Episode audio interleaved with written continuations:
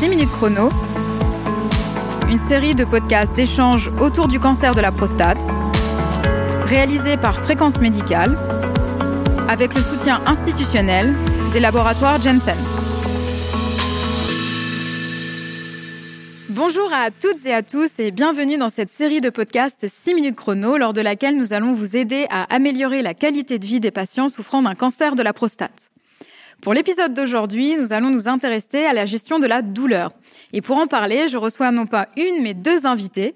Tout d'abord, le docteur Carolina Saldana, huron-oncologue au CHU Henri Mondor à Créteil. Bonjour, docteur Saldana. Bonjour. Je reçois également le docteur Charlotte Joly, huron-oncologue et responsable de la plateforme de soins de support Calypso à l'hôpital Henri Mondor à Créteil. Bonjour, docteur Joly. Bonjour. Alors, merci à toutes les deux d'être euh, avec moi aujourd'hui, effectivement, pour parler de la gestion de la douleur. Pour commencer, docteur Joly, quelles sont les douleurs liées au cancer de la prostate? Alors, il y a plusieurs types de, douleurs, mais les douleurs les plus fréquentes euh, dans le cancer de la prostate, je pense, sont liées aux métastases osseuses, et donc sont des douleurs osseuses qu'on appelle nociceptives, en lien avec euh, les métastases. Il peut y avoir aussi des douleurs locales, donc les douleurs locales peuvent être en lien avec la masse prostatique et donc euh, sur des problèmes de compression ou euh, d'obstacles. Et donc dans ces cas-là, c'est plus des douleurs euh, mécaniques, mais qui peuvent aussi exister et entraîner des problèmes éventuellement urologiques ou des douleurs qu'on appelle un peu sur le rectum avec des ténesmes ou des sensations de, de faux besoins. Donc ça, c'est vraiment toutes les douleurs locales. Mais je dirais que les douleurs les plus fréquentes sont vraiment les douleurs d'origine osseuse en lien avec les métastases et qui peuvent parfois aller jusqu'à entraîner ce qu'on appelle les compressions médulaires et donc avoir des douleurs complexes euh, associant des douleurs nociceptives et des douleurs neuropathiques, avec donc des, des risques euh, quand même importants sur la fonction. Donc c'est primordial de les prendre en charge, de les repérer et d'identifier l'origine de la douleur pour pouvoir la traiter avant que ça entraîne des symptômes. Et est-ce que le traitement du cancer de la prostate en lui-même peut générer des douleurs oui, les traitements qu'on utilise euh, pour les cancers de la prostate, c'est la chimiothérapie ou les hormonothérapies. Quand on utilise la chimiothérapie, on peut être, en fait, on peut produire comme effet secondaire une euh, neuropathie. C'est une toxicité au niveau des nerfs distaux. Et pour ça, les patients, ils peuvent avoir au début euh, des fourmillements au niveau des membres. Et progressivement, si on ne traite pas à temps, on pourra voir que le patient il peut dégrader sa qualité de vie et la fonction, surtout des membres inférieurs. Et euh, est-ce qu'il existe des, des échelles ou des outils pour évaluer justement cette douleur chez les patients? Oui, alors il y a plusieurs types d'échelles qui existent. Donc, pour discriminer déjà les deux types de douleurs dont on a parlé avec Dr Saldana, c'est-à-dire donc soit la douleur nociceptive, finalement la douleur la plus connue, avec des échelles qui sont aussi très connues et utilisées euh, couramment par les médecins et les infirmières, c'est les échelles visuelles, les échelles numériques, et qui, en fait, par lesquelles on demande aux patients de euh, noter sur une échelle, par exemple, de 0 à 10 ou de 0 à 100, à quel endroit il place sa douleur avec ou sans traitement. Et puis pareil sur des échelles visuelles chez les patients qui ont peut-être un peu plus de mal avec les chiffres, avec des visages. Et donc ça permet de savoir en fonction de le visage à quel euh, endroit euh, se trouve la douleur.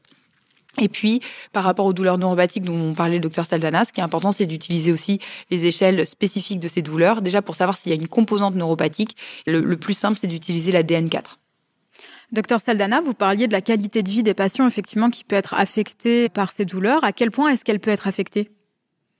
La qualité de vie de patients cancéreux est affectée euh, en général pour euh, la douleur elle-même, mais aussi à cause des traitements médicamenteux qu'on utilise, soit la chimiothérapie ou l'hormonothérapie. Le patient, il peut se voir en cours de traitement et ou avec des douleurs, avec euh, une altération de sa qualité de vie. En fait, il, il arrive plus à réaliser ses activités quotidiennes. Et du coup, ça peut créer une grande souffrance si on ne traite pas la douleur ou les effets secondaires systémiques dès le départ. D'ailleurs, en parlant de traitement, quels sont les traitements à disposition? Qu'est-ce qu'on peut proposer aux patients qui ont des douleurs, justement? On peut leur proposer plusieurs euh, types de traitements. Donc, on va parler des traitements médicamenteux. Donc, il y a les antalgiques avec des différents paliers, les paliers 1, 2 et puis les paliers 3 qui concernent principalement les morphiniques. Donc, ça, c'est, ça peut être euh, en fonction des douleurs, des traitements qu'on peut mettre en place. Ensuite, euh, si les douleurs ont une origine précise osseuse, on peut aussi proposer de la radiothérapie à but antalgique. Ça permet aussi aux patients euh, bah, d'avoir un effet immédiat, ou en tout cas dans les 15 jours qui suivent la fin de la radiothérapie, au niveau de la zone qui était douloureuse euh, au niveau osseuse. Les douleurs neuropathiques doivent être traitées spécifiquement avec des traitements différents, plutôt euh, à base de neuroleptiques. Et après, c'est tous les soins de support c'est vrai que c'est des domaines qu'on porte toutes les deux et qui sont importants, qui aident le patient à diminuer les douleurs, notamment avec l'activité physique adaptée. On sait aujourd'hui que l'activité physique va permettre de diminuer les douleurs, notamment musculaires et osseuses, en lien avec les chimiothérapies. Et ça permet aussi d'améliorer la qualité de vie des patients. Donc c'est vrai que tous les soins de support ont leur place dans la prise en charge des cancers, et notamment pour la prise en charge de la douleur. Et aussi, euh, il y a un, caractère euh, lié, euh, l'intensité de, de, la douleur peut être euh, ressentie euh, chez le patient un peu plus intense en fonction de l'émotion qui est liée.